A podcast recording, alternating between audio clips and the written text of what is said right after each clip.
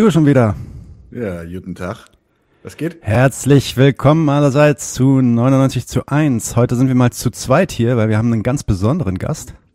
Deswegen äh, haben wir beide gesagt, das lassen wir uns nicht nehmen. Wir heißen heute willkommen äh, Social Media Phänomen und sogenannter Political Influencer 2.0, der Neuköllner, Antifaschist, Antirassist, stellvertretender Sprecher in der Linken in Neukölln, kandidiert gegenwärtig selber für die Linke im Abgeordnetenhaus in Berlin im September.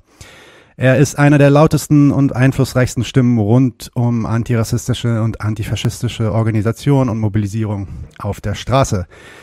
Er berichtet außerdem unentwegt über die rechten Anschlagsserien in Neukölln, hat sich auch in, äh, in dem Anschlag äh, rund um Hanau äh, konstant in Aktivismus begeben, wurde, war selber auch Opfer eines rechten Anschlags 2018 und setzt sich unermüdlich für die Rechte von Minderheiten und Unterdrückten in Deutschland ein. The one, the only, Ferhat Ali Kojak. Yay! Herzlich willkommen. Hi, fühlt sich an, als ob ich gerade in den Ring gehe. und, und Wir brauchen noch, brauchen noch so, so eine Rocky-Musik oder sowas. Ja, genau. Ja, genau. Ey, herzlich willkommen bei 99 zu 1. Ferhat, vielen, vielen Dank, dass du da bist. Wir sind echt super hyped. Große ähm, Ehre. Schön, dass ich dabei sein darf. Ja, auf jeden Fall. Große Ehre unsererseits für uns. Ähm, Ferhat, wir wollen heute über einige Themen mit dir reden, vor allem über deine Expertise in so antifaschistischer und antirassistischer Mobilisierung, Organisation auf der Straße und was deine Erfahrungen äh, hier in Deutschland da so sind. Kannst du uns vielleicht ein bisschen erstmal was so zu deinem, zu deinem politischen Werdegang erzählen? Vielleicht, also wie bist du aufgewachsen? Was waren so die Erfahrungen, die dich dann auch politisch radikalisiert haben? Wie kamst du auf die Idee, dich da so reinzuhängen, in die Linke einzusteigen? Und, ähm, und auch dich so krass ins Zeug zu hängen äh, für so äh, das Schaffen von antirassistischen Bewegungen. Wie ist das bei dir passiert? Radikalisiert hört sich erstmal äh, richtig krass an. Ich bin halt genau Gastarbeiterkind. Äh, meine Mutter ist ähm, genau Frauenrechtlerin, die aus einer Gastarbeiterfamilie kommt. Mein Vater ist geflüchteter ähm, geflüchteter Gewerkschafter. Ähm, er ist dann hierher zum Studium gekommen und äh, er sagte mal, ich äh, wurde politisiert, weil er meine Windeln oder weil sie meine Windeln immer zwischen Karl Marx und Rosa Luxemburg äh, Texten gewechselt haben. Und äh, so bin ich ein Linker geworden. Und ja, wir haben halt in Kreuzberg gelebt. Ich bin eigentlich in, sehr jungen Jahren auch äh, mit den 1. Mai äh, Demos, Protesten in Kreuzberg aufgewachsen. Das hieß, ich bin auch sehr schnell ähm, genau in, in, diese, in diese politische Arbeit auch reingewachsen. Meine Eltern äh, haben beide kurdische Wurzeln, so dass ich halt auch als Jugendlicher immer von einem kurdischen Verein zum anderen türkischen linken Verein äh, mitgeschleppt wurde und damit immer sozusagen immer ein politisches Umfeld um mich herum. Ähm, das hat dazu geführt, dass ich dann irgendwann auch im Studium, äh, ich habe Volkswirtschaft studiert, äh, dann aktiv war äh, im, im im AStA, im Studierendenparlament. Und da habe ich auch das erste Mal so ein Stück weit diese, diese Veränderung mitgemacht, so Lokalpolitik, äh, genau, Politik, die sozusagen mich direkt berührt. Ähm, und äh, genau, nach dem Studium habe ich in der Öffentlichkeitsarbeit überwiegend gearbeitet. Irgendwann äh, 2015 mit einer starken der AfD in den Parlamenten habe ich mir gesagt, okay, hast bis jetzt immer außerparlamentarische Opposition gemacht zum auf der Straße gekämpft, aber äh, die Nazis ziehen jetzt auch in die Parlamente, also musst du auch etwas machen, um äh, in den Parlamenten was gegen äh, diesen, diesen Rassismus äh, zu tun und äh, habe mich dann sozusagen mit einigen Freunden zusammen äh, bei der Linken gemeldet, gesagt, ich möchte euch unterstützen im Wahlkampf. Genau, habe dann kandidiert, auch hier in Südneukölln, da wo die Nazis sehr stark sind ähm, und bin da auch zum ersten Mal in den Fokus von Nazis geraten, weil dieser diese Kandidatur natürlich auch sehr viel Visibility mit sich gebracht hat. Und ähm, genau, und seitdem bin ich halt auch in der Linkspartei aktiv. Aber ich sage immer so, die Straße ist so mein, mein Terrain. Ich, ich mobilisiere, ich kämpfe auf der Straße, ich bringe Menschen zusammen, ich bringe Kämpfe zusammen. Das ist für mich so das Wichtigste, dass wir nicht nur sagen Antirassismus und Antifaschismus, sondern wie beispielsweise gestern in Berlin die Mieterinnenproteste. Mhm. Es ist wichtig, dass wir da über den Tellerrand schauen, denn diese Kämpfe zusammen gedacht äh, bringen eigentlich erst die Veränderung mit sich. Word, auf jeden Fall. Du, du hast ja selber 2018 auch einen, einen rechten Anschlag quasi erlebt und äh, zum Glück überlebt. Äh, viele deiner Fans und Follower, die, dir da so folgen, ähm, du, du redest da natürlich auch öfter drüber in verschiedenen Interviews, die kennen die Geschichte wahrscheinlich recht gut. Könntest du vielleicht nochmal, also so wie es dir angenehm ist, äh, für unser Publikum so ein bisschen abreißen, was ist da eigentlich passiert und wie hast du das erlebt? Wurde dir da geholfen von der Polizei und vom Staat? Was war da so eine Erfahrung mit? Und was hat diese Erfahrung auch bei dir bewirkt in deinem weiteren Aktivismus? Genau, 2016 war die Kandidatur ähm, und diese, diese aktive Konfrontation sozusagen mit, äh, mit rechten Strukturen hier in Neukölln. Und ähm, genau, die haben mich dann im Visier gehabt, haben mich äh, über ein Jahr lang ausgespäht. 2017 haben versucht herauszufinden, wo ich wohne. Und 2018 äh, wurde dann ein Brandanschlag ähm, auf das Haus meiner Eltern, also auf das Auto, aber das Feuer, das Auto stand direkt am Haus, so das Feuer gegenüber auf das Haus mhm. äh, in der Nacht. Ähm, und ich bin dann irgendwann um drei Uhr aufgewacht, habe gesehen, es ist zu hell für diese Uhrzeit, bin dann zum Fenster gelaufen, habe das Feuer gesehen, habe sofort meine Familie äh, laut aus dem Schlaf geschrien. Wir sind rausgerannt. Ich habe versucht, das Feuer, soweit es geht, erstmal in Schach zu halten, bis die Feuerwehr kam. Als die Feuerwehr dann da war, haben sie gesagt, ähm, fünf Minuten später und wir werden im Haus mitverbrannt, weil die Flammen eigentlich schon sehr nah an der Dachdämmung dran waren. Und was ich nicht wusste, ist äh, auch ein, ähm, eine Gasleitung äh, hinter dem Tor gab. Äh, und wenn da sozusagen die Gasleitung in, in, Flammen geraten wäre, dann, dann wäre sogar die Nachbarschaft in Mitleidenschaft äh, geraten. Hm. Und wie hatte ich, wie hatte ich das, ähm, was, was hat das mit dir gemacht? Also ganz ehrlich, wenn ich mir vorstelle, dass sowas mit mir passiert, dann bin ich wahrscheinlich am nächsten Tag irgendwie am gucken, in welches andere Land ich ziehe mit meiner Familie und so. Also bei dir scheint es ja irgendwie dich fast noch mehr angefeuert zu haben und dich noch mehr irgendwie angestachelt zu haben, dass da was gegen gemacht werden muss. Oder? Also das, das äh, ist schon ein bisschen, bisschen sehr schräg gelaufen, weil eigentlich hätten die Nazis nichts machen müssen. Ich war nämlich 2018 äh, so äh, auf dem, auf dem Level so, ey, ich habe jetzt ein bisschen übertrieben die letzten Jahre, nur Aktivismus, äh, komm mal ein bisschen runter, überleg mal Familienplanung, dies, das. Äh, mhm. Und wollte eigentlich mich ein bisschen zurückziehen, um mal ein bisschen mich um mich zu kümmern. Und dann passierte dieser Anschlag und äh, mein Leben war sozusagen drunter und drüber. Die gesamte Planung äh, habe ich vergessen können. In der Nacht selbst stand ich da und war so ein Mix zwischen Wut, Angst, Verzweiflung, was tue ich jetzt? Meine Eltern hätten sterben können, weil ich aktiv bin.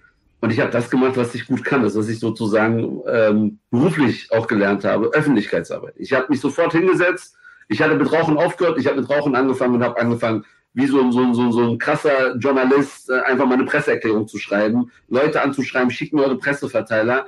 Und habe dann eigentlich im Prinzip am Morgen äh, schon ähm, alle Presseagenturen angeschrieben und erklärt so, Mölln, Solingen, jetzt Neukölln, Ey, Leute, hilft mir, so, das, das geht gar nicht klar, was hier gerade passiert. Ähm, und so fing das eigentlich an, dass ich dann viel intensiver in die ähm, politische Arbeit ähm, reingerutscht bin. In Neukölln gibt es halt seit elf Jahren rechten Terror äh, mit einer Aufklärungsrate von 0%. Das ist so ein Stück weit das Interessante daran. Ähm, also wir kennen den, den, Täterkreis, der ist schon bekannt seit Jahren, auch der Polizei bekannt, aber es wird nie jemand gefasst. Menschen werden terrorisiert, es gibt sogar Mordopfer, ähm, es gibt Brandanschläge äh, bis hin zu Morddrohungen. Und ähm, erst 2018 äh, also davor gab es auch schon sehr starke Mobilisierung, aber mit 2018 sozusagen mit dieser öffentlichkeitswirksamen Arbeit plus, bei mir gab es ja noch sozusagen zusätzlichen Skandal innerhalb der Sicherheitsbehörden, denn die wussten, dass ich beobachtet wurde, die wussten, dass ich ausgespäht wurde. Äh, die haben auch zwei Wochen vor dem Anschlag herausgefunden, dass, äh, dass die Nazis jetzt nun wissen, wo ich wohne und ich wurde nicht gewarnt. Das war natürlich sozusagen ähm, High Level an, an, an Schockzustand für alle, die in dem Bereich aktiv sind und dementsprechend auch, äh, äh, na, darauf konnten wir halt auch eine, eine stärkere Mobilisierung halt umsetzen und äh, die Menschen halt auch hier auf Neukölln aufmerksam machen, mhm. weil die Presse war sowieso jetzt aufmerksam. Aber wichtig war es mir, dass wir äh, viel mehr Leute haben auf den Straßen, die sich aktiv gegen Rechts, gegen Nazis, gegen Rassismus hier auch engagieren. Und das fing dann 2018 sukzessiv an und mittlerweile haben wir so viele aktive Gruppen. Wir haben sowas wie Neukölln Watch, die äh, regelmäßig ähm, äh, beobachtet, was passiert hier. Wir haben äh, Gruppen, Informatiker und Statistiker, die sich gesagt haben, ey, wir gründen jetzt eine Gruppe und nehmen mal die Daten und werten das mal aus, ähm, rund um die Anschlagsserie in Neukölln. Und ähm, es ist also sozusagen aus diesem, diesem schlimmen Ereignis ist eigentlich was, was sehr Gutes entstanden und zwar eine sehr starke Mobilisierung und ein Bewusstsein, dass wir aktiv werden müssen. Und auch junge Menschen, äh, die vorher nicht aktiv waren, äh, werden jetzt aktiv dadurch. Also auch Schülerinnen, die mich anschreiben und sagen so, hey, wir wollen äh, in der Schule irgendetwas zu Antirassismus machen, irgendetwas zu äh, Nazi-Strukturen machen und ähm, kannst du nicht berichten oder kannst du uns irgendetwas empfehlen? Und äh, genau, so kommen wir halt dazu, dass wir ähm, genau die, die, die Kämpfe und den Widerstand auf der Straße mobilisieren können. Mhm. Hammer. Äh, wie war, ja, so. Daniel. Äh, ich krieg richtig Flashbacks, wenn du, wenn du davon erzählst. Also ich kann mich auch selber noch erinnern, wie so die ersten über das AIB oder sowas, so die ersten Artikel reinkamen, dass, es mit, dass man von einer Serie sprechen kann in Neukölln etc. Und ich sehe da, also würde mich deine Meinung vor allem zu interessieren. Wie siehst du die Kontinuität? Weil es ist irgendwie eine never-ending Story, wenn man Opfer von Anschlägen wird, vor allem von rechter Seite. So ist die Parallelen zwischen Hanau, ähm, äh, dem NSU etc. Die sind für mich relativ offensichtlich. Kannst du mal da kurz drauf eingehen? Ist, weil in Neukölln, ähm, ja, wir reden kaum darüber. Aber was sind, was sind die Zusammenhänge zwischen äh, dazwischen Opfer zu sein in Neukölln, in Hanau oder eben des NSU? Also die Zusammenhänge sind eigentlich sehr gut zu erkennen, wenn wir uns nicht nur auf diejenigen konzentrieren, die diesen Terror direkt umgesetzt haben, sondern auch mal schauen, was passiert eigentlich im Hintergrund. Was wird nicht aufgeklärt? Welche Strukturen sind dahinter, die so eine Aufklärung verhindern? Beim NSU haben wir das sehr deutlich gesehen. Akten, die geschreddert wurden. Akten, die jetzt äh, über 120 Jahre unter Verschluss sind. Äh, Menschen, die auf einmal verschwinden. Also äh, der, die Aufklärung vom NSU ist im Prinzip wie ein Hollywood-Film gewesen über CIA und äh, der, den Kalten Krieg. Und ähm, wenn wir uns das mal vergegenwärtigen und dass wir jetzt keine weitere Aufklärung mehr bekommen, und ich sage mal, wir brauchen eigentlich auch einen Untersuchungsausschuss äh, zum NSU-Skandal in Berlin, weil die Verbindungen bis nach Berlin äh, gereicht haben, ja. dann merken wir eigentlich, dass diese Hintergründe gar nicht weiter verfolgt werden. Und ähm, ähm, auch hier in Neukölln haben wir das gesehen. Also äh, im, im, Dezember wurden auf einmal diese beiden Hauptverdächtigen, nachdem wir äh, über drei, vier Jahre extrem Druck gemacht haben, Untersuchungsausschuss gefordert haben, fordern wir immer noch, äh, gefordert haben, dass die Generalbundesstaatsanwaltschaft äh, das als Terror einstuft und deshalb halt auch genau andere, es andere Möglichkeiten gibt äh, für eine Aufklärung. Und dass dann auf einmal im Dezember gab es dann die Festnahme und auf einmal wurde überall verkündet, äh, ja, äh, Neukölln-Komplex wurde aufgelöst, der rechte Terror äh, in Neukölln äh, existiert nicht mehr, so in dem Sinne. Und da dachten wir, ja, klar, äh, zwei Leute werden festgenommen und die gesamten Hintergründe äh, bleiben jetzt aus. Und wir wissen gar nicht, warum eigentlich bis jetzt nicht aufgeklärt wurde und warum bis jetzt eigentlich nichts geschehen ist. Und da merken wir immer wieder, ähm, genau, die, die, dass, das Problem ist, dass, dass äh, nur auf diese, diese Personen, äh, die sich konzentrieren, aber nicht auf die Justiz. In, in Neukölln wurde ein, ein Staatsanwalt abgezogen aufgrund von Befangenheit. Er soll einem der Hauptverdächtigen gesagt haben, er wäre auf seiner Seite. Äh, die Polizei, die halt immer wieder in Skandal verwickelt war, wie beispielsweise ein Treffen eines LKA-Beamten mit einem der Hauptverdächtigen in der Kneipe. Ähm, dann ähm, Polizeibeamte, die in einen Antiquitätenladen äh, gehen und unbedingt einen Volksverstärker mit einem Hakenkreuz-Symbol kaufen wollen. Und das sind halt Polizeibeamte, die hier im Neuköllner Süden ähm, für sozusagen auch äh, für, für, für unser, unsere Fälle halt zuständig sind. Und das sind nur drei Beispiele. Wir haben einen Haufen Beispiele, äh, wo wir immer wieder feststellen, okay, da gibt es irgendwelche Ungereimtheiten, irgendwelche Verstrickungen zwischen Nazis, unter, äh, unter, unter, unter den Sicherheitsbehörden, den Ermittlungsbehörden. Und wenn wir dann als Betroffene sagen, wir fordern einen Untersuchungsausschuss, äh, wird, werden wir blockiert, indem uns gesagt wird, ja, ihr stellt doch alle unter Generalverdacht. Und da sagen wir immer, ey Leute, mal jetzt abgesehen von äh, meiner eigenen linken ähm, Vorstellung von, wie die Polizei arbeiten müsste oder ob es überhaupt die Polizei geben muss, äh, no, Thema Abolish oder Defante Police, äh, geht es doch hier darum, dass, dass Menschen, die sich hier engagieren, und das sind, das sind nicht Leute so, die so wie ich sind, so aktivistisch auf der Straße, sondern das sind zum Teil Leute von der Kirche, Buchhändler, die sich gegen, äh, für die Erinnerungskultur einsetzen. Menschen, die, die sozusagen äh, Stadtspaziergänge machen, um, so, um Stolpersteine äh, sich anzuschauen, Putzaktionen machen. Also solche Leute werden auch hier angegriffen. Und äh, da frage ich mich, wie sollen diese Menschen überhaupt Vertrauen gewinnen in die Polizei, ähm, wenn die Polizei selbst blockiert und sagt, ey, es ist, das ist doch alles Generalverdacht. Und äh, wir haben selbst sogar die Polizeigewerkschaft angeschrieben und gesagt, ey Leute, ihr müsst doch eigentlich auch dafür sein, dass es endlich mal diese rechten Strukturen innerhalb der Sicherheitsbehörde aufgedeckt werden, damit die Menschen wieder vertrauen können.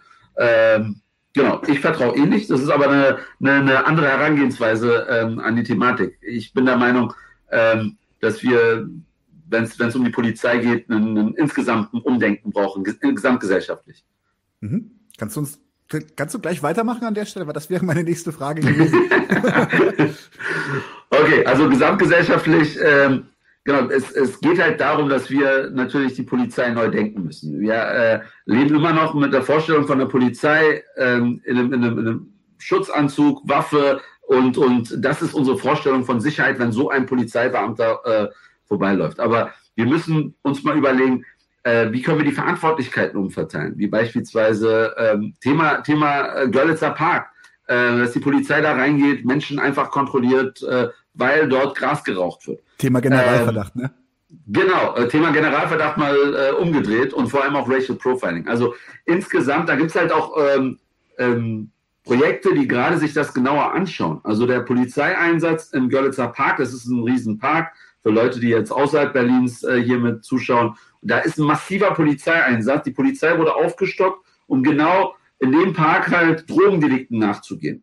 Und äh, Freiburg Kids United, das ist so eine Gruppe, die sich dort organisiert hat, die versucht sozusagen gerade äh, mal auch mit Zahlen zu belegen, dass der Einsatz der Polizei so überteuert ist, dass mit dem Geld, was da rein investiert wurde, eigentlich über soziale Projekte viel mehr gemacht werden kann gegen, gegen sozusagen äh, Kriminalität, als, als mhm. äh, über die Polizei das zu steuern. Und das ist so, das ist so jetzt nur ein Beispiel, aber ich bin der Meinung, und da sind wir ja auch seit George Floyd und auch seit Hanau schon so weit, dass wir darüber sprechen sollten, gesamtgesellschaftlich, was bedeutet für uns Sicherheit und wie können wir eigentlich Sicherheit auch neu definieren und auch umformulieren und nicht nur in Form ähm, der Polizei und der Sicherheitsbehörden äh, Sicherheit definieren. Mhm. Ich meine, solche, solche Diskussionen wie, wie Defund the Police oder, oder Abolish the Police, das sind ja alles, ich würde mal realistisch sagen, langfristige Strategien. Bestenfalls mittelfristig. Was würdest du denn noch kurzfristig vorschlagen? Was können wir eigentlich jetzt gleich machen, um ein bisschen auf die Kacke zu hauen bei dem Thema? Weil ich meine, wir folgen dir jetzt beide schon relativ lange. Und wenn ich nicht dir folgen würde oder das AIB lesen würde, ich hätte kaum was mitbekommen von dem, was da in Neukölln abgeht. Und ähm, ich habe das Gefühl, wir müssen da mehr machen.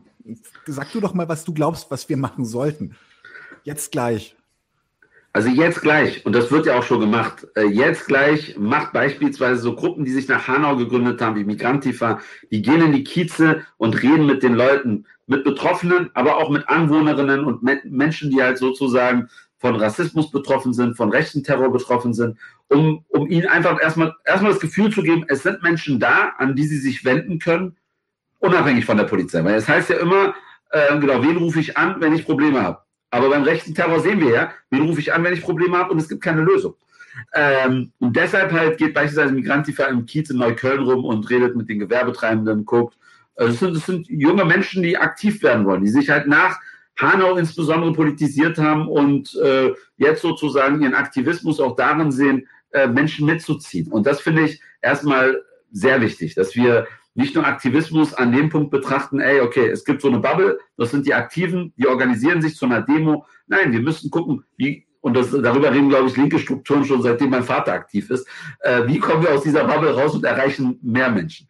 Und wir leben in einer Zeit, wo noch nie so viele Menschen System Change gefordert haben wie jetzt. Okay, das ist zwar auf der Ebene der, der, der Klimabewegung, aber auch diese Menschen haben ja sozusagen eine Vorstellung von einer besseren Welt, von einer anderen Welt.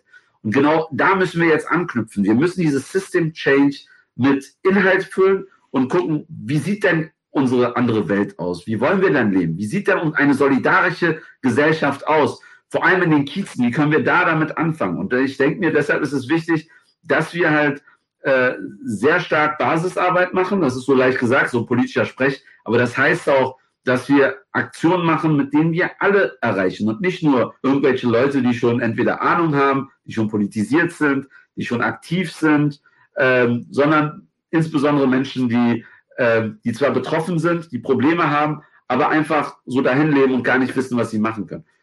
Ähm, und da komme ich halt genau zu dem Punkt. Als ich damals angegriffen wurde, haben erst drei Monate später meine Cousins und Cousinen mich angerufen und haben gesagt, ey Ferry, Alter, Ferry ist mein Spitzname in der Familie, ey Ferry, Alter, du wärst gestorben und wir haben nichts mitbekommen.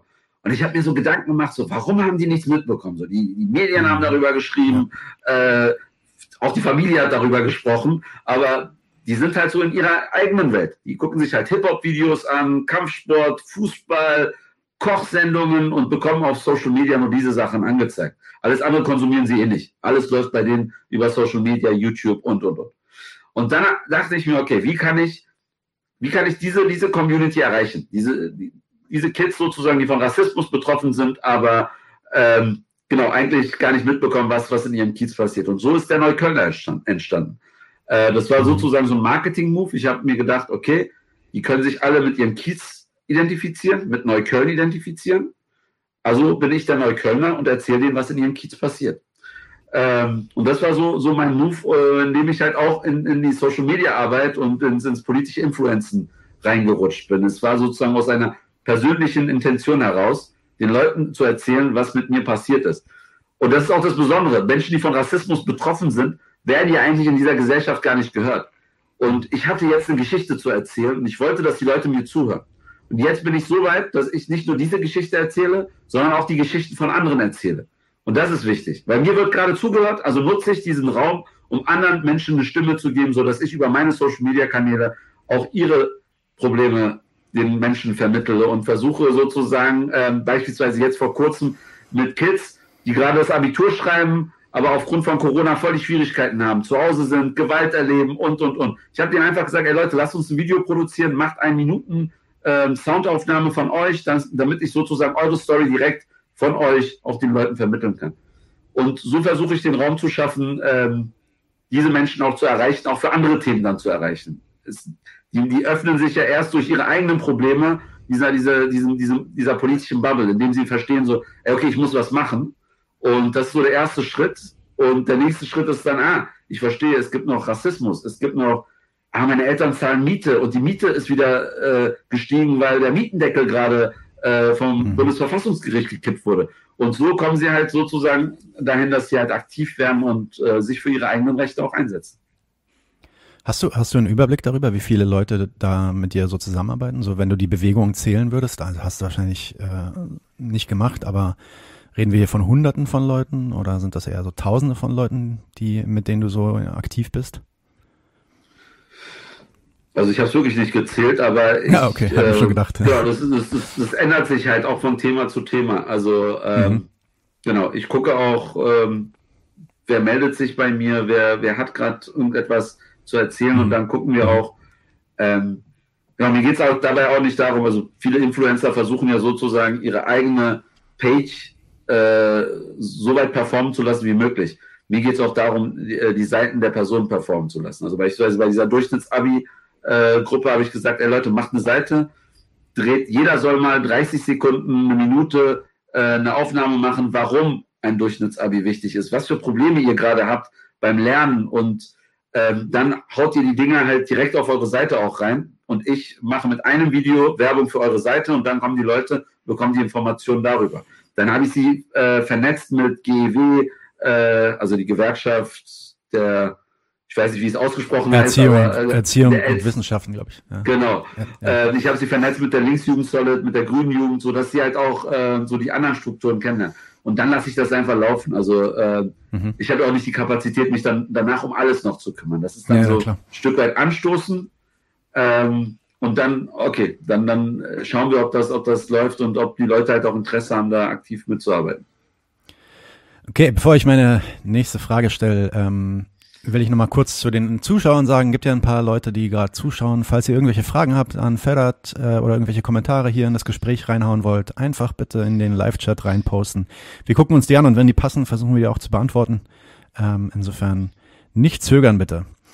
Ja, Ferhat, ich, ich bin so ein bisschen der Theoretiker von äh, 99 zu 1. Zumindest sehe ich mich sehe ich mich so ein bisschen so. Und was mich interessiert, ist natürlich so, du hast auch viel jetzt darüber geredet, ja, wir müssen was ändern und, und äh, dadurch, dass wir Leute bewegen, äh, kommen wir dann irgendwie vielleicht dann irgendwann in die Position, was zu ändern. Und mich wird genau, genau das interessieren. So, was ist, was, was ist in deinem Verständnis so, auf Englisch sagt man die Theory of Change. Also wie glaubst du, wenn alles gut laufen würde, wenn deine Bewegung so läuft, wie du dir das träumst, ähm, äh, was, was sind so die kurzfristigen, mittelfristigen und langfristigen Ziele? Und ähm, äh, ja, wie glaubst du, ist, sind diese Ziele zu erreichen auch? Ähm, ich weiß nicht, ob ich mich genug, klar genug ausgerückt habe, aber am Ende, am Ende ist es natürlich immer eine Sache zu sagen, ähm, ich, ich will möglichst viele Leute organisieren, aber die Frage ist halt, okay, was mache ich dann mit diesen möglichst vielen Leuten? Also wo will ich hin und was werde ich damit erreichen? Vor allem, wenn man gegenüber so einem, so einem Staatsapparat steht wie der Polizei oder so, der dann da tatsächlich auch schon so übermächtig zu sein scheint. So, was ist, was ist so dein Plan, wie du das angehen willst? Irgendwie muss dich ja was bewegen da. Ich habe da so, so, so ein Drei-Stufen-Modell in mir. Also wenn ich, wenn ich mir überlege, wie will ich, wie will ich Veränderung schaffen, dann denke ich immer an, an, an drei Schritte, die müssen auch gar nicht hintereinander abfangen. Der erste Schritt ist, dass ich sozusagen auch für mich sozusagen eine ideale Vorstellung habe, wie sieht eine solidarische Gesellschaft der vielen aus.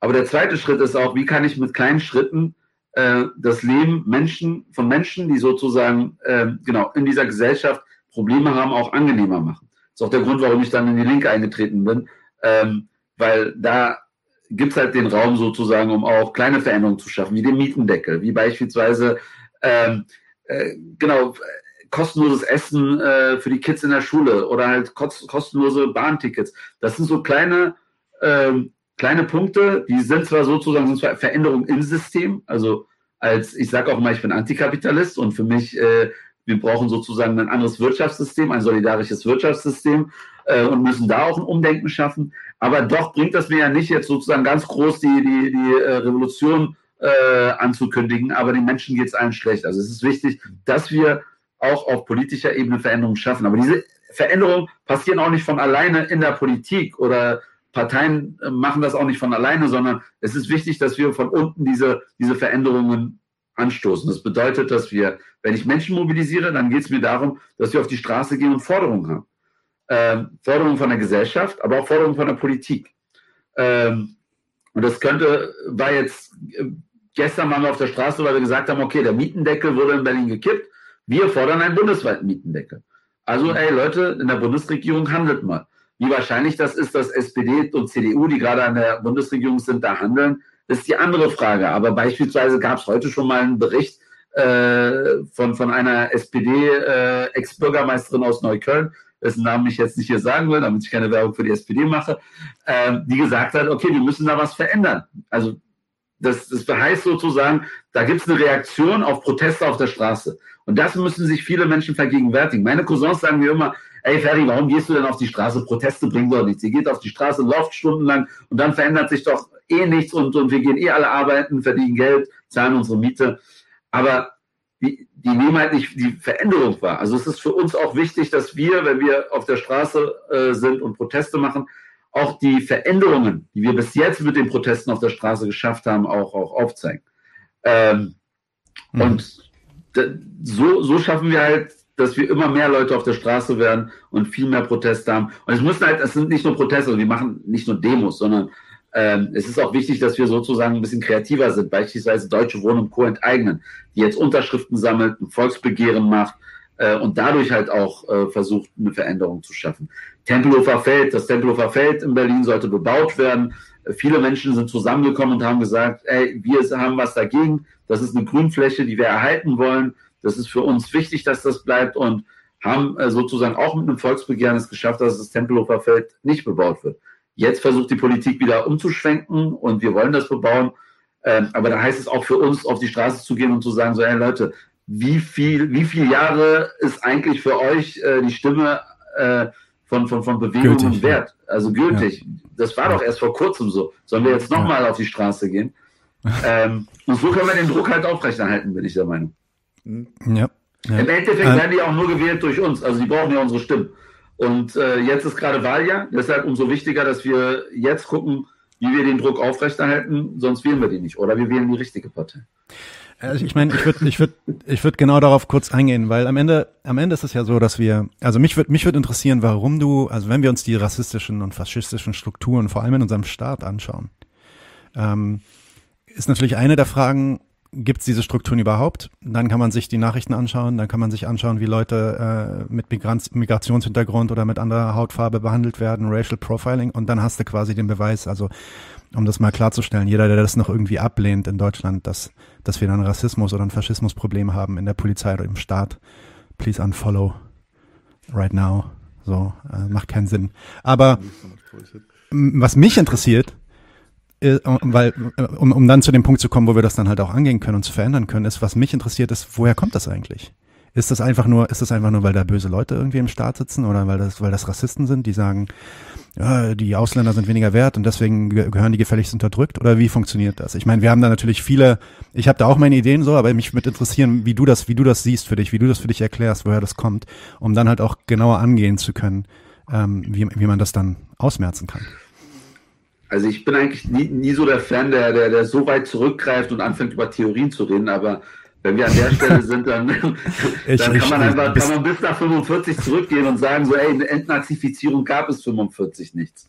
Äh, mhm. zwei Millionen NSDAP-Mitglieder, zig Millionen NSDAP-Wählerinnen, die wussten, was sie da wählen. Und die waren nicht auf einmal weg, weil, weil jetzt Kriegsende war, sondern die sind noch da gewesen ähm, und die Ideologie hat sich weiter sozusagen, vielleicht aus dem, aus dem Rückhalt, aber im Staatsapparat weiter gefestigt und ist heute gefährlicher denn je äh, mit der AfD in den Parlamenten. Ähm, und wenn wir uns angucken, was Höcke, einer der führenden Rechtsaußenkräfte innerhalb der AfD, immer sagt, er redet von drei Fronten, um sozusagen das wieder zurückzudrehen, was es schon mal gab und was nicht so gut war. Und zwar drei Fronten. Einmal redet er von der parlamentarischen Sperrspitze, die AfD. Sperrspitze heißt, es gibt noch andere Parteien, die da für ihn dazugehören. Und hier in Neukölln sehen wir das. Hier läuft der dritte Weg jetzt herum. Vorher war es, der, äh, war es die NPD. Also bei meinem Fall, bei meinem Anschlag war es ein Zusammenspiel zwischen NPD und AfD übrigens. Ähm, dann gibt es äh, für Höcke die äh, Straßenbewegungen. Das war, als er sein Buch geschrieben hat, äh, war das Pegida und Co. Jetzt sind das wahrscheinlich die Querdenker. Also es gibt immer eine Bewegung, eine rechte Bewegung äh, auf den Straßen äh, für ihn, die, die sozusagen seine äh, nationale äh, Revolution hervorbringen soll. Und dann aber, was ich sehr interessant finde, ist, er redet immer von den unzufriedenen äh, Bereichen im Staatsapparat, von den Behörden, von den Sicherheitskräften. Und wenn wir uns jetzt mal vergegenwärtigen, wer geht denn zur Armee und wer geht denn zur Polizei? Erstmal jemand, der sein, der sozusagen einen gewissen Nationalstolz hat, der Vorliebe für Waffen hat, ähm, und, und genau, irgendwie kommt bei der, das sehen wir auch in anderen Ländern übrigens, wenn ich mir mal so TikTok anschaue und äh, als das in, im, im, äh, im äh, Armenien-Aserbaidschan-Krieg äh, habe ich so viel nationalistischen Shit über TikTok gesehen. Und das merken wir halt, dass das bald sich so in dieser in diesem Konstrukt Militär, Polizei, Sicherheitsapparat sehr stark zusammen. Und, und da sind sie dann. Und das, das Problem ist, dass wir äh, die Vorstellung haben, je mehr BIPOX, also Menschen mit Migrationsgeschichte von Rassismus Betroffene dort reinschieben, umso weniger wird es die geben. Aber die gibt es. Die kommen halt auch nach. Die produ produzieren sich auch selber nach sozusagen. Und äh, das Problem ist halt auch, sie sind dann verbeamtet. Und wenn, wenn dann mal irgendwie herauskommt, oh, da ist ein äh, krasser Nazi in der Polizei, äh, nicht wenn es mal rauskommt, sondern wenn es mal wirklich geahndet wird, dann landet die Person maximal an einer Polizeischule, wo er wieder sozusagen mit seiner Ideologie neue Leute ähm, erziehen kann. Und deshalb denke ich, in meiner Idealvorstellung müsste es so aussehen, dass wir schauen, ähm, wie können wir äh, diese Strukturen genau bekämpfen, indem, indem wir halt auch Gesetze dafür schaffen. Und ich meine, in Berlin haben wir eine rot-rot-grüne Regierung. Wir fordern als Betroffene im Neukölln-Komplex einen Untersuchungsausschuss zu rechten Strukturen, den Sicherheitsbehörden am Beispiel des Neukölln-Komplexes, also der Anschlagsserie in Neukölln. Und sogar hier, trotz rot-rot-grüner Regierung, kriegen wir das nicht durch, weil die SPD blockiert, die Grünen bis jetzt auch immer Nein gesagt haben, die Linken haben einen, ähm, äh, zwei Parteitagsbeschlüsse, in denen sie das umsetzen wollen, das ist meine eigene Partei, aber doch äh, können sie sich gegen den Koalitionspartner nicht durchsetzen, weil es im Koalitionsvertrag das und das gibt. Ey Leute, es geht um, um, um, um Nazis in den Sicherheitsbehörden. die mit Waffen rumlaufen. Warum schaffen wir das nicht zum Teufel nochmal, das Ding umzusetzen? Also, und deshalb habe ich auch gesagt, ich kandidiere. Und eines meiner Hauptaufgaben ist es, diesen Untersuchungsausschuss durchzusetzen. Jetzt mal eine kurze, kurze äh, spekulative Frage wirklich an der Stelle. Es ist, wenn auch Grüne oder, oder die SPD, die sich ja nun lautstark, wenn immer es um Lippenbekenntnisse geht, lautstark gegen Nazis einsetzen, vor, also zumindest vorgeben, sich gegen Nazis einsetzen, wie kann es sein oder warum blockieren die solche Untersuchungsausschüsse? Was, was, ist deren, was ist deren Reasoning dahinter? Was, was ist der Nutzen für sie an der Stelle? Ja, vielleicht gibt es doch noch einen zweiten Theoretiker hier, ja, anscheinend. naja, also ich, es ist jetzt mal meine, meine Theorie dazu. Ich bin der Meinung, dass, dass das Polizeisystem ist ein geschlossenes System in sich. Also äh, dass das Problem ist, dass irgendwie so ein, so ein, so ein Innensenator, der für fünf Jahre gewählt wurde. Jetzt nicht wirklich die Macht hat, äh, die es braucht, um da wirklich mal Einblicke zu bekommen. Und außerdem arbeitet er ja auch mit der Polizei zusammen. Das sind ja sozusagen seine, seine, genau, sein Team. Und wenn er die, ähm, ich weiß nicht, wie offen man hier reden darf, aber wenn, man, wenn er die anpinkelt, dann, dann bekommt er halt äh, echt Schwierigkeiten. Sehr offen, ähm, sehr offen, kein Problem. Genau, sehr offen. Und äh, und deshalb denke ich mir, dass, dass, dass die Politik, wir reden ja auch immer von der von Journalistinnen als, äh, als die vierte Gewalt im Staat, die wirklich beobachten und alles Mögliche aufdecken und dadurch halt auch eine gewisse Kontrollfunktion einnehmen. Ich glaube, die Politik hat ihre Kontrollfunktion gegenüber dem Sicherheitsapparat schon längst verloren. Und deshalb ist es wichtig, dass wir da gucken, wie können wir diese Kontrollfunktion vielleicht wieder einsetzen oder andere Kontrollmechanismen einführen. Wie beispielsweise in Berlin wird über eine, eine, eine Beschwerdestelle gesprochen. Ey, wir brauchen keine Beschwerdestelle, wir brauchen eine riesen Beschwerdeinstanz, wie in Großbritannien oder wie in, in, in Dänemark. So eine richtig eigene Instanz, die noch nicht mal beim Innensenator angesiedelt ist, wo äh, richtig krass geprüfte äh, Juristinnen sind und äh, wo dann Leute hingehen können, ey, auf dieser Demo wurde ich brutal äh, angegangen und sich dann beschweren können. Und das, er kann dann auch davon ausgehen, dass dem ernsthaft nachgegangen wird. Und ich denke mir, so etwas brauchen wir. Aber in Berlin reden wir noch von der Stelle. Ich hoffe, dass, dass in Berlin auch irgendwann äh, wir so weit sind, dass wir äh, über einen etwas größeren Format äh, wir sprechen, als einfach nur eine Stelle, die wahrscheinlich auch beim Innensenator angesiedelt ist, wo er dann ausbalancieren muss. Ja, aber guck mal, das sind doch gute Jungs. Ja, oder, oder im, schlimmsten Fall gehst du zu, Im schlimmsten Fall gehst du zu einem Bullen hin und sagst du, hey, der Kumpel, mit dem du gestern saufen warst, der hat mir gerade in die Fresse gehauen. Kannst du da mal ermitteln? genau. Und, äh, und die Grünen sind halt im Koalitionsvertrag. Das ist das Problem von, von, von, von der Regierungsbeteiligung halt. Ähm, und wenn du halt im Koalitionsvertrag stehen hast, so, ey, äh, wir, wir, genau, wir greifen den Koalitionspartner nicht an, dann, dann machst du das halt nicht. Weil im Umkehrschluss hat die grüne äh, Partei halt auch Sachen, die sie umsetzen wollen. Die Linken wollen auch Sachen umsetzen. Und so hast du halt ein Wechselspiel, wo dann so etwas Wichtiges wie Antifaschismus, was, was alle drei Parteien riesengroß auf ihre Fahne schreiben, auf einmal ganz unten landet. Und das ist ein Stück weit das Problem, was wir eigentlich durchbrechen müssen. Du hast gerade auch schon die Medien angesprochen. Also ich, das ist ja auch ein Bereich, in dem du sehr versiert bist, Social Media und so. Aber vielleicht bevor wir so Richtung Social Media gehen, wie, wie, hältst, wie schätzen du die Rolle der Medien ein im, im Kampf gegen den, gegen den Faschismus, gegen den Rassismus, den wir hier so erleben? Ist das, ist das, ist das diese Instanz, die, auf die wir uns eigentlich verlassen können, die dann Sachen aufdeckt, wie wir es brauchen, oder sind wir da auch schon drüber hinweg? Ja, das ist, ähm, ist auch so ein kritisches Thema. Wir hatten das letztens äh, auch in einer, in einer, Podiumsdiskussion bei der, äh, bei der Abschlussveranstaltung der Linken Medienakademie. Äh, und zwar mit zwei weiteren Antirassistinnen haben wir darüber gesprochen. Und natürlich, wenn wir über Medien reden, haben wir natürlich auch die andere, die Kehrseite. Und zwar sowas, also ganz sinnbildlich die Springerpresse, äh, die dann natürlich auch von der, von der anderen Richtung hetzt. Ähm, und, und eigentlich uns auch eher Probleme bereitet, weil sie ja ein Stück weit auch, auch äh, eine Meinungsführerschaft hat in, in gewissen Kreisen. Und das ist, das ist ein riesengroßes Problem. Was wir nach Hanau gemerkt haben, und was ich auch übrigens nach, nach dem Anschlag auf mich gemerkt habe, ist, ähm, ich habe natürlich so die, die Presse, die, die mir nahesteht, aber auch die, die dann halt äh, nicht das schreiben, was, was, was richtig ist aus meiner Perspektive als Betroffene.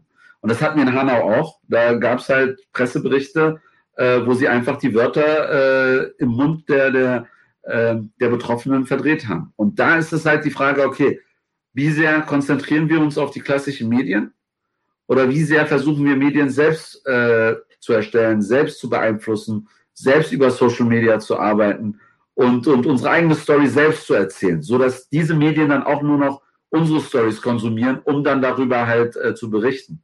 Und ich denke mir, es ist sehr wichtig, dass wir uns da auf eigene Beine stellen. Aber dann komme ich auch wieder zu dem nächsten Problem. Es sind ja nicht unsere eigenen Beine, auf denen wir stehen, sondern es sind dann Konzerne wie Twitter, Facebook, YouTube, YouTube Google, die, die, die dann halt auch uns einschränken können. Also ich habe bei Instagram sehr oft äh, einen Shadowban, weil ich wahrscheinlich Sachen äh, auch teile, die, die nicht sozusagen so ganz äh, in deren Linie passt. Und mhm. ich habe das jetzt von sehr vielen Aktivisten mitbekommen, dass das äh, Facebook-Konzern sie halt ähm, einschränkt in ihrer Reichweite, in ihrer Arbeit. Und das ist halt ein Problem. Wir, wir kämpfen da sozusagen an so vielen Fronten. Ähm, die Frage ist halt, okay, ziehen wir uns da zurück? Äh, mir wurde geraten, mach doch einen, äh, einen, einen, einen zweiten Account, damit du eine Sicherheit hast. Aber das ist dann halt auch sehr viel Arbeit. Dürfen wir nicht vergessen, wir sind Aktivistinnen, weil wir daran glauben, aber wir machen das ja in unserer Freizeit. So, und ja. ich habe heute ein Bild auf Instagram gepostet, das hat äh, eine, eine, eine Freundin gemacht für, für eine Zeitung von mir ganz frontal, wo ich gesehen habe, ey, eigentlich bist du total fertig und eigentlich bist du so urlaubsreif.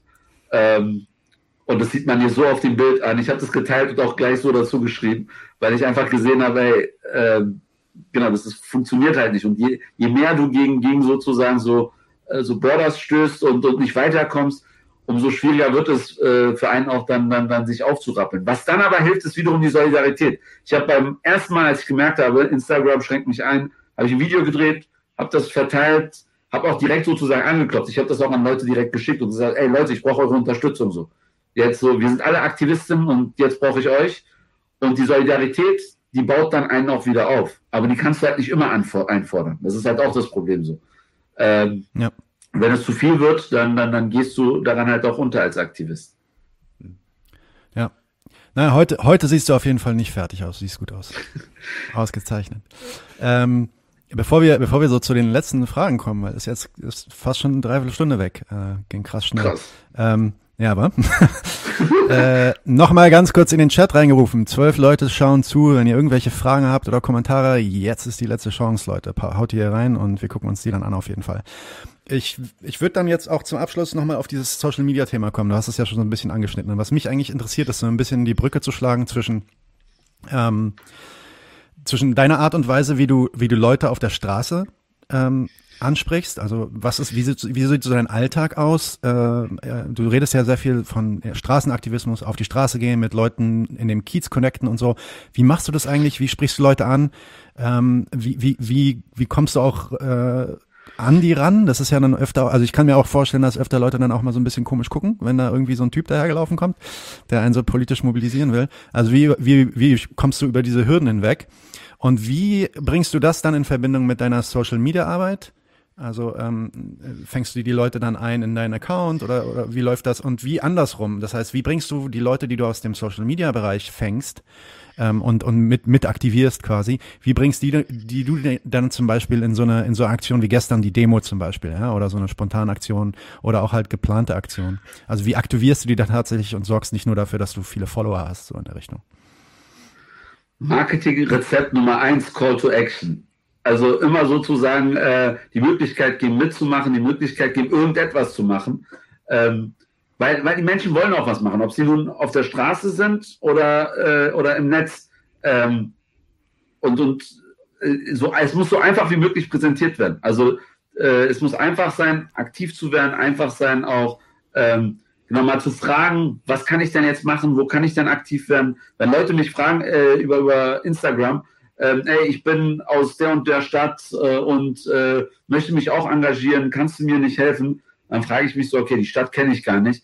Aber dann sage ich, google doch mal, nicht google, sondern dann geh doch mal auf die Suchleiste von Instagram und guck doch mal Antirassismus oder Rassismus und den Namen deiner Stadt. Und guck mal, hast du da irgendwelche Gruppen, die da schon sind? Und schreib dir einfach über Instagram an. So, ähm, und wenn das wirklich dann Gruppen sind, die aktiv sind, dann, dann, dann äh, reagieren sie auch darauf und sagen so, ey, komm, äh, werde aktiv. Was ich auf der, also für mich ist diese Verbindung zwischen Aktivismus auf der Straße und Social Media sehr wichtig, weil ansonsten funktioniert das, äh, funktioniert das aus meiner Perspektive nicht. Ich will nicht, also es gibt auch Leute, die sagen, okay, ich mache nur meinen Social Media Aktivismus, aber ich bin sozusagen der, der ich komme von der Straße und für mich ist die Straße eigentlich äh, das Entscheidende, weil wir da halt auch viel beeinflussen können. Aber wir können das halt auch viel stärker beeinflussen, wenn es dann irgendwie so einen Post gibt auf Twitter, äh, der dann viral geht und der vielleicht dann eine Mobilisierung hat oder äh, oder sozusagen ein Thema aufwirft, äh, weshalb wir dann in der nächsten Woche vielleicht auf die Straße gehen. Und auf der Straße, ich bin, also ich bin sehr extrovertiert, was das angeht. Ich habe dann einen Flyer in der Hand und äh, werde jetzt beispielsweise zum 1. Mai ähm, auf der Straße sein, aber nicht weil einfach nur zum Protestieren, sondern wenn ich Menschenmassen sehe, dann sehe ich da eine Chance, Menschen für den nächsten Schritt zu mobilisieren mhm. und äh, werde Flyer mitnehmen für den 8. Mai. Wir haben am 8. Mai, wir haben ein Bündnis gegründet am 8. Äh, äh, für den 8. Mai. Der 8. Mai ist ja Kriegsende. Wir haben letzten Jahr schon Proteste dazu gehabt. Wir haben gesagt, es ist ein wichtiger Termin. Wir feiern diesen Termin. Das ist natürlich wichtig, weil äh, wir wurden vom NS-Faschismus befreit. Aber wir dürfen auch nicht am 8. Mai vergessen, dass genau diese Nazis, die es halt vor 45 gab, auch nach 45 noch gab. Und deshalb mahnen wir auch an dem Tag. Und jetzt haben wir äh, mit sehr vielen antifaschistischen, antirassistischen Gruppen bundesweit aufgerufen, äh, an dem Tag auch Proteste zu organisieren, und zwar vor Sicherheitsbehörden oder im, äh, mit dem Ziel, Sicherheitsbehörden oder Rassismus und Nazis in den Sicherheitsbehörden äh, zu bemängeln, äh, aber auch ähm, genau Repression äh, von, von durch die Polizei gegenüber linken Aktivistinnen. Und wir haben in Berlin echt äh, Riesenandrang von der Klimabewegung, die sagt, ey Leute, klar, wir, wir sind auch der Repression ausgesetzt. Das, was im Dani passiert, was im Hammi passiert oder die, äh, die ganzen linken Freiräume, die gerade geräumt wurden.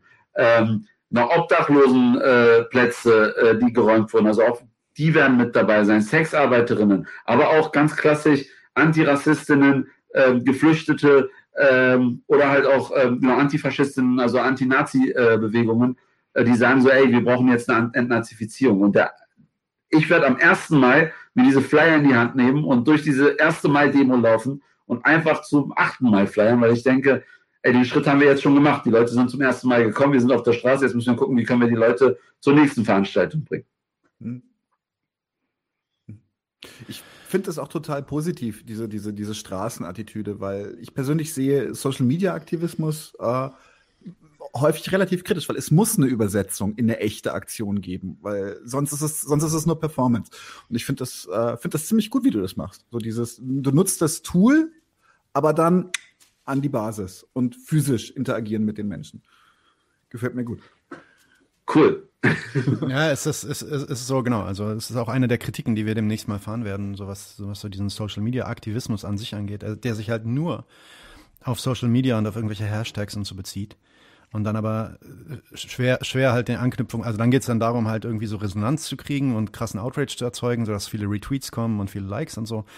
Aber wie sich das dann äh, auf die Straße umsetzt, ich glaube, da bist du ein extrem gutes äh, Beispiel, äh, wie das läuft, ist sehr beeindruckend.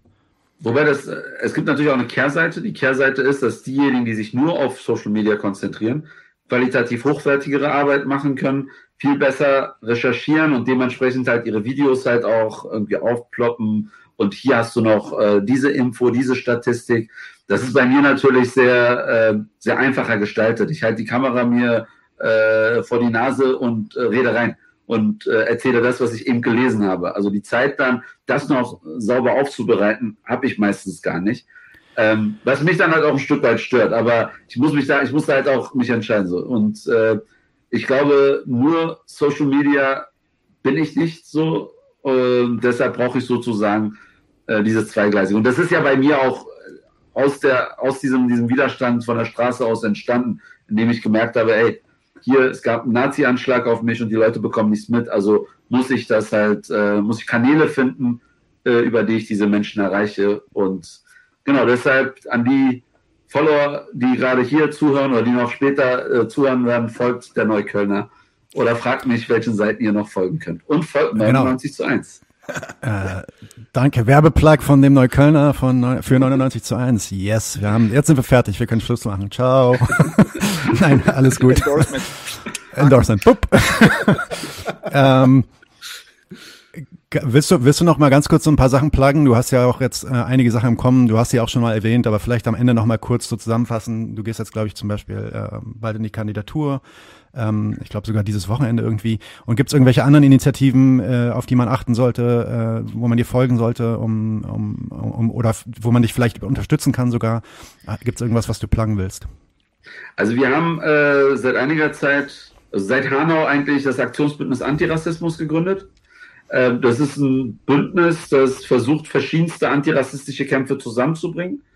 Äh, darüber ist auch über diese Idee äh, mit dem 8. Mai entstanden. Und äh, genau, wer aktiv werden will, Aktionsbündnis Antirassismus, einfach googeln. Die Leute, die in Neukölln aktiv werden wollen, Bündnis Neukölln, das ist eine äh, der ältesten äh, antifaschistischen Bündnisse in Neukölln, die auch aus der, aus dem rechten, äh, aus der rechten Angriffsserie heraus entstanden ist und sehr viel Arbeit da machen. Ähm, genau, ansonsten, ähm, wenn jemand Fragen hat, gerne auch direkt mich anschreiben. Was auf alle Fälle äh, bei mir gerade ansteht, ist äh, nichts, also ich bin Kandidat hier in Südneukölln, ich kandidiere wieder dort, wo ich eigentlich die direkte Konfrontation habe mit denen, die mir das angetan haben 2018. Aber das war auch äh, mein Ziel zu sagen, ey Leute, ich äh, lasse mich nicht einschüchtern, ich kandidiere wieder. Ähm, und ich dafür äh, habe ich gesagt, okay, ich kandidiere aber auch auf dem Listenplatz, damit ich auch wirklich ins Parlament komme und diesen Untersuchungsausschuss äh, äh, durchsetzen kann. Und genau, der Vorstand der Linken hier in Neukölln, äh, hier in Neukölln, hier in Berlin, ähm, hat mich auf Platz äh, 14 vorgeschlagen.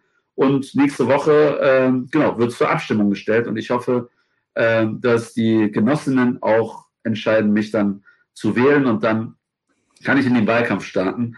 Aber nichtsdestotrotz werde ich, äh, werde ich immer auf der Straße kämpfen, auch, auch als Parlamentarier. Ich sage ja auch, mein Slogan ist von der Straße ins Parlament. Aber das heißt für mich auch, dass ich genau die Politik, die ich auf der Straße gemacht habe, im Parlament fortsetzen werde. Das heißt für mich auch, dass wenn Nazis laufen, ich als Parlamentarier mich vor die, ganz vorne vor die Antifaschistinnen setze und sage so, ey Leute, hier wird jetzt nicht geräumt, ich bin Parlamentarier, ihr dürft hier nicht räumen und wir blockieren die Nazis. Und genau so eine Aktion erwarte ich von Politikerinnen und ich will das umsetzen. Ich hoffe, dass ich in diesem Wirbel der Bürokratie, in diesem Parlamentarismus nicht eingesogen werde und äh, meinen Kampfgeist dadurch verliere. Aber zurzeit ich, bin ich echt motiviert, das umzusetzen.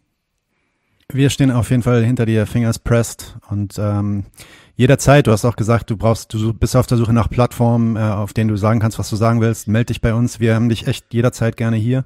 Und äh, vielleicht können wir dann auch mal über andere Themen sprechen. Jetzt haben wir so einen Rundumschlag gemacht, aber wenn du irgendwas Spezifisches hast, worüber du reden willst, sag Bescheid und wir holen dich rein. Ja?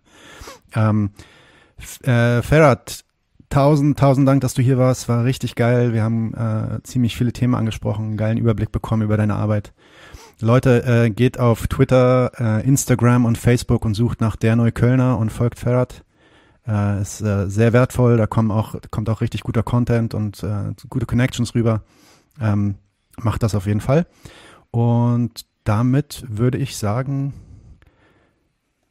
Ferrat im Abgeordnetenhaus. Wir freuen uns alle drauf. Das perfekte, perfekt, der perfekte Abschluss. Genau, Joe. Ähm, und genau, Ferhat, lass es dir gut gehen, hab ein schönes Wochenende und viel Erfolg noch bei deinem Antrag. ich danke euch. Machen wir. Bye. Bis dann, ciao. Bis dann, ciao.